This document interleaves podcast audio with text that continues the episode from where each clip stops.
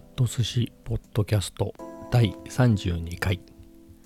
今までねあの多分1回目だけ、えーと、第1回って入れて入れてたと思うんですけれどその後ねなんか慣れてないもんで何本か続けて撮って、えーと、その順番がね変わってアップしたりしてたのであの第何回っていうのをね入れないでやってたんですけど最近はなんとなくこうやり方とかもね落ち着いてきたので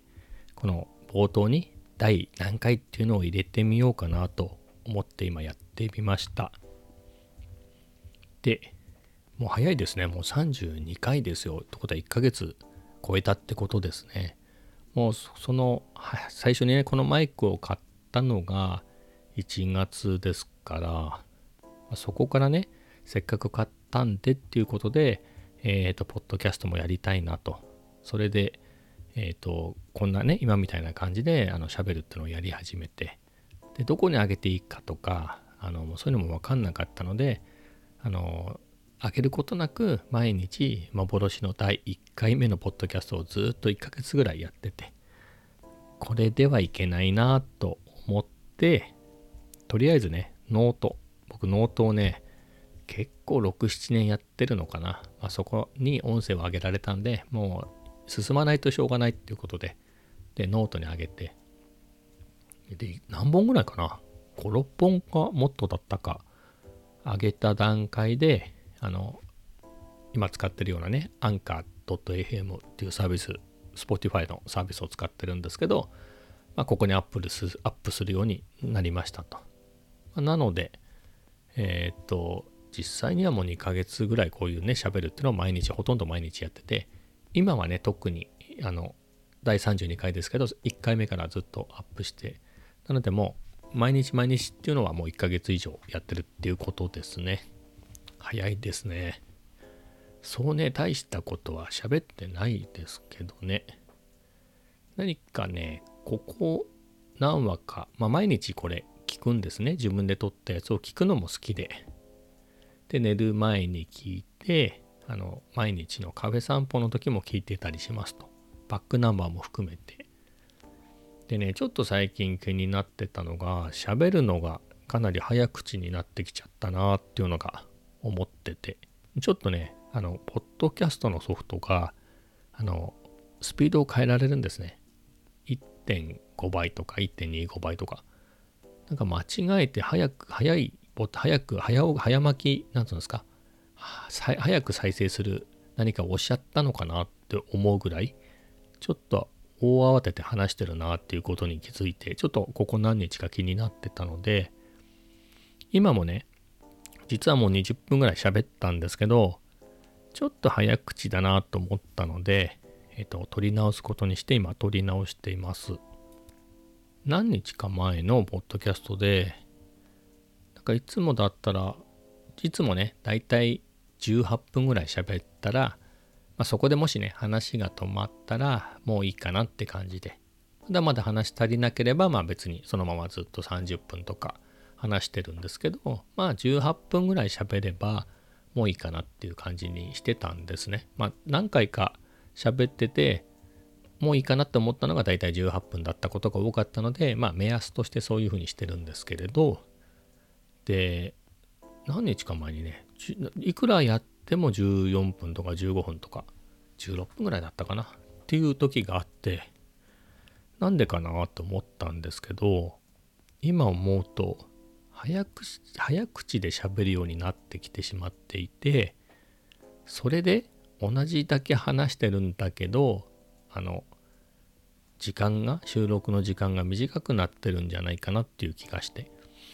これはちょっと聞きにくいなぁと自分でも思ってて僕ってそのもともとすごい早口って言われてるんで、まあ、そういうのもねあの実際に話しててあのオンラインのね飲み会とか会議とかでもやっぱりちょっと盛り上がってくると早口になっちゃうなっていうのが自分でも自覚があったのでまあそういうところもあの直すっていうかね改善していきたいなっていうのもこのポッドキャストをやる意味、やる意味っていうか自分にとって。なので、もうちょっとゆっくり喋ろうと思って、えっ、ー、と、改めて撮り直してます。で今日なんですけど昨日はねずっと一日雨だったんですけれど今日はえっとね朝変な時間に目が覚めちゃいましたえっとね3時半だったかなそんぐらいになんか目が覚めてでも眠いのは眠かったんです。眠ろうと思えば眠れたんですけどなんかスマホをいじり出しましてでねえっ、ー、と iPhone のアプリであのギターのえっ、ー、とねどこ何弦の何フレットは何の音みたいなのを覚えるためのフリーソフトがあってそれを何ヶ月か前に落としててそれを一時やってたんです。まあその割覚えてなかった忘れちゃったのでもう一回やってみようと思って。最近ねギター先週の月曜日に買ったのでえっ、ー、とそれをまたそのソフトをやり始めたらですね、まあ、結構面白くて頭も使いますよね6弦が C えっ、ー、と6弦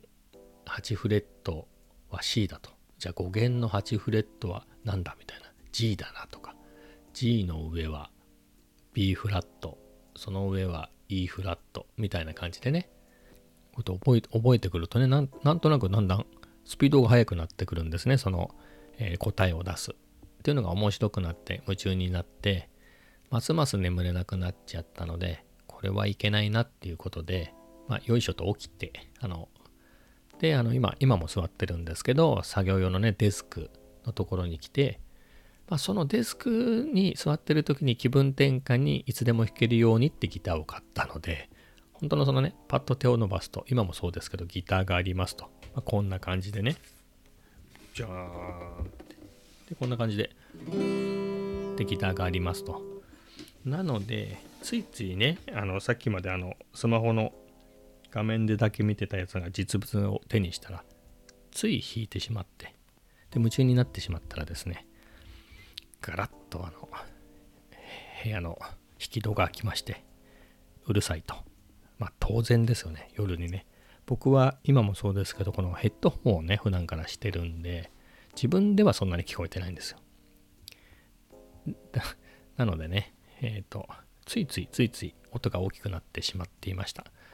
なのでこれはいけないなと思ってしばらく YouTube を見たりして過ごしてたんですけどお腹が空いてきまして朝ですからね。でもまだ6時ぐらいだったんですと。でうちの奥さんはえっ、ー、と9時とかかな仕事行くの。まあでも結果的に言うと今日はお休みだったみたいでずっと家にいたんですけどなのでねさっきねギターで起こしちゃったのにそのまだまだ寝てる時間に6時とかですよ6時とかに、えー、とまたガタガタね朝食の準備したら怒られちゃうなと思ってどうしようと思って。あそうだと思って。あの今毎日カフェ散歩昼にしてますけどこれ早朝ね前は早朝散歩もしてたんですなので久しぶりに早朝散歩行っちゃおうかなと思ってそうするとえっ、ー、とね米田コーヒーが割と近くにあるんですけど、まあ、そこが7時からオープンするんで、まあ、ちょっと遠回りして散歩しながら米田に行けばちょ一石にちょうだなと。で、久しぶりにね、えっ、ー、と、朝散歩に行きました。で、まあ、昨日も話した通り、オズモアクションっていうアクションカメラで、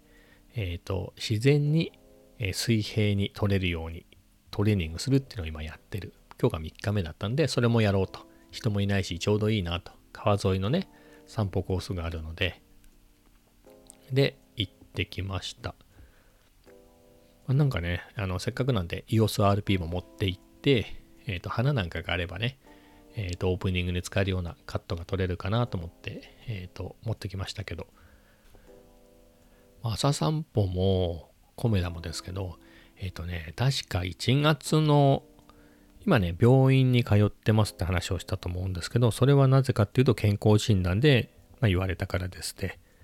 で、その健康診断が1月21日ですと。で、健康診断の前ってちょっとは気をつけますよね。というのもありで、あとね、年末年始休みに、プレイステーション4のゴースト・オブ・ツシマっていうのが、ちょうどね、それに合わせてセールをやってたんで、買って遊んだら面白くてですね、もうほんとあっという間に昼夜が逆転しまして、まあ、そんな昼夜逆転した状態で1月でね、あの仕事を始めに突入して、当然徹夜のまま仕事始めですみたいな。っていうのが続いてなかなかすぐにはねあの生活は元にサイクルが戻らないのでで朝起きてもう健康診断もね2週間後3週間後ぐらいだったのかな？だったので朝、ま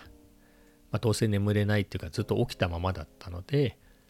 朝空いてる時間帯に散歩をしながら米田コーヒーに行ってモーニングを食べるっていうのをやってたんですね。まあそれ以来、それ以来だったので2ヶ月ぶりぐらいに朝散歩をして、えー、米田に行きましたね。あの散歩は、まあ、ポッドキャストでも毎日のように言ってますけど、昼散歩に帰って、前はね、朝散歩して、で、夜にもう一回散歩するっていうスタイルだったんです。まあ、それもね、あの朝行かなかったとか逆に夜めんどくさくなっちゃったみたいなことがあると半分になっちゃうのでであの健康診断の後にねこれではいけないっていうことでもっと朝にねガツッと朝じゃないや昼か昼にガツッと一度にあの1万歩散歩するようにっていうふうに今のスタイルにしたんですねなのでこういう朝に散歩するしかも米田に行くっていうのがもう本当の2ヶ月ちょっとぶりぐらいでうん、なんか久しぶりですね。朝の散歩っていうのは気持ちいいですね。でね、昼の散歩もいつも通り行ったんです。なぜなら朝の散歩だけだと1万歩行かないので。なので昼の散歩にいつも通り行ったらね、もう1万5000歩歩きましたね、今日。ね、いつも1万歩目指してるところ1万5000歩だから、これ、朝散歩も追加するといいですね。やっぱ1万5000歩っていうのは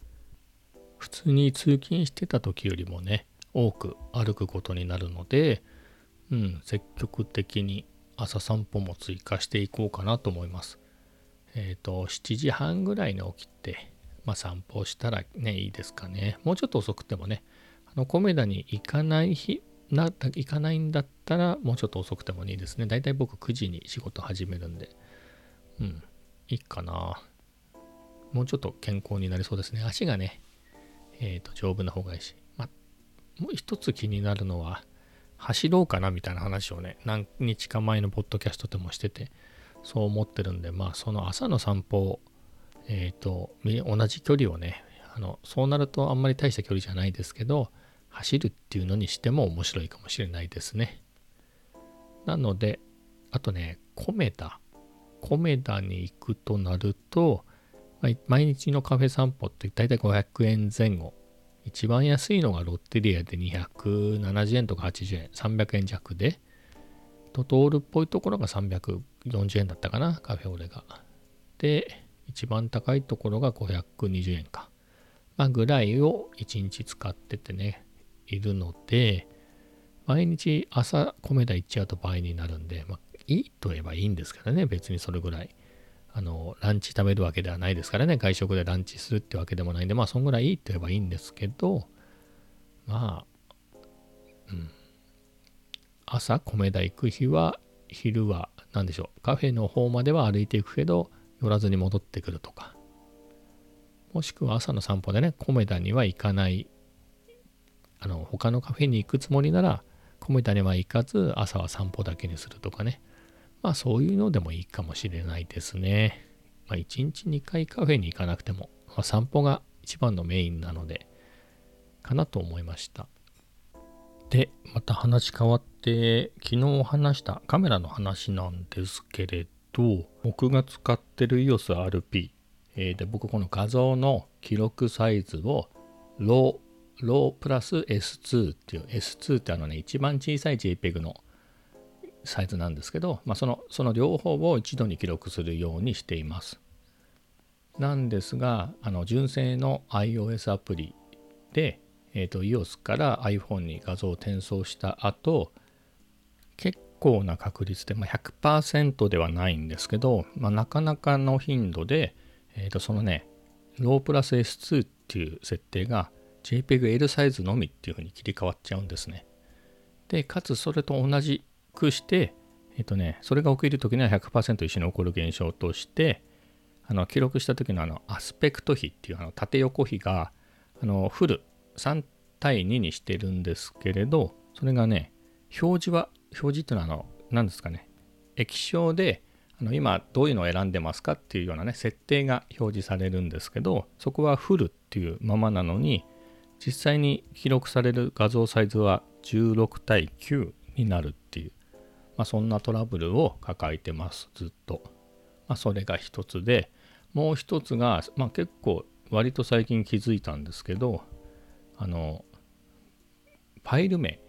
画像名が、えっと、普通取るとね例えば最初1からあの IMG0001 みたいな。で2345って取るたびにカウントアップしていくんですけどまあ設定でそれをね例えば SD カードをフォーマットした時に毎回1から始めるっていうこともできるんですね。毎回毎回リセットして1から始めるっていうこともできます。でもう一つ投資番号っていうのがあって例えば10枚取って SD カードフォーマットしたら11から始まるっていうようなそういう設定もできて僕はその投資番号っていうのは今までのデジカメもみんなそうしてますと。なんですがそれもあのリセットされてリセットされて1から始まってしまうっていう不具合があってでモードを確認してもちゃんと投資番号っていうふうにしてあるとでそれで結構困ってたんですけれどでね昨日一旦初期設定を初期化するっていうのをやったらその2番目のねとあのファイル名が投資番号にならないっていう問題は一旦解決して、まあ、解決したように見えましたその時は。でもね今日いろいろ試してるうちにまた戻ってることに気づいてでまたどうしようかなっていろいろ対策を考えていろいろ試してるんですけれどそれが、えっと、さっき言った1番目のあの画像サイズが切り替え自動的に変わってしまうっていうね設定が。これが起きた時に同じく設定が変わってしまうんじゃないかっていうような、えー、仮説を立てまして。なのでどう回避しようかと。通信しなければ起きないんじゃないかなっていうような感じはあるんですけれどそれも不便なんですよね。僕今も富士フイルムの X70 っていうカメラを併用していてそれも5年使ってるんですけどこのカメラにも Wi-Fi を使ってスマホにね画像を転送するっていう機能があってもう今更これがない生活っていうのはねこの機能がない生活っていうのは厳しいなとなかなか。なのでいろいろ設定を見直してみてもう一回。あの通信のね、設定を初期化したとかいうのは今までも試したんだけど、それもダメでしたので、えっ、と、EOS には、あの、電源を切ったままでもスマホから EOS に接続して画像を転送したりっていうことができる機能があるんですけれど、これを一旦、えっ、とね、無効にして、必ず電源を入れて通信するっていうような運用を試しています。まあ、本当にこれで変わるかわからないんですけれど、まあ今のところね通信をした時に、えーと、設定が変わっちゃうので通信絡みの何かでね設定を変えて直るんだったらいいなと。でこの電源を毎回入れないといけないっていうのはね他のスマホだとそれが当たり前なので、まあ、さほど不便ではないっていうことでこれを、まあ、1時間ぐらいの間にま何回かっていう程度の、ね、頻度ですけどあの通信したり取って通信したりっていうことを試してみたんですけど今のところはその設定が変わるってことはないです。まあ本当にねこれも実際に運用っていうかあの外で使ったりとかね普通の使い方をしてみないとあの不具合ってねわからないんでね。まあ今日一日使ってみればわかるかなと。そのぐらいの頻度ではあの今まで不具合が起きていたので、まあ、試してみますと。こういう不具合って地味なんでなかなか直し直してもらうっていうのが難しかったりするんですよね。まあ交換したら治るだろうなとは思うんですけどなかなかそこまで行くのってハードルが高い。今までの経験だと。もう3回ぐらい持って行って治らなくてえっ、ー、とそれでやっと交換っていう時ありましたね。しかもメーカーもちゃんと見てくれないんでもうエビデンスっていうんですか、その不具合、ファインダーの表示のバグだったんですけどね、その他のメーカーのカメラの時は。それが本当ごくたまに起きる。とたまにと言っても、1日取り歩いてたら、もう一度は必ず起こるっていう。ファインダーがバグってシャッターも切れなくなるっていうバグだったので、で、その瞬間をですね、えっ、ー、と、iPhone の動画で撮ることに成功して、まあ、それで、あの、インターネット経由でね、サポートに、窓口じゃなくてインターネット経由で、あの、メーカーのサポートにね、えーと、こんな感じで送るんですっていうのを見せて、で今まで何回もやり取りしたんですが、えーと、治りませんっていうことで送ったら、まあ、すぐ交換になりましたね。でもね、結局その3回窓口修理して、それでやっと交換だったので、もう2ヶ月とかかかったんじゃないかな。買ったばっかりだったのに。みたいな経験があり、なかなかね、あの、あからさまにシャッターが押せないとか、モードダイヤルを切り替えたのに、あの、モードダイヤルを変えたのに設定が変わらないみたいな分かりやすいのだったらいいんですけどね。こういう地味系のはスマホが悪いんじゃないですか？みたいなねスマホを、再セットアップしてみてくださいみたいなことも言われかねないのでまあ自分でやれることをやってみて、まあ、それでもダメなら売っちゃおうかなみたいな。そんな感じでいきます。ということで今日はこんな感じで終わります。